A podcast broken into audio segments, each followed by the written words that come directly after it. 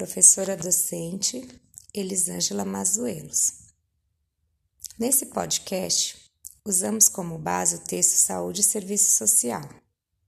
Fizemos um resumo do texto e articulamos com a história de Teresa, que é uma história real, porém com dados fictícios, para garantir o sigilo dos envolvidos.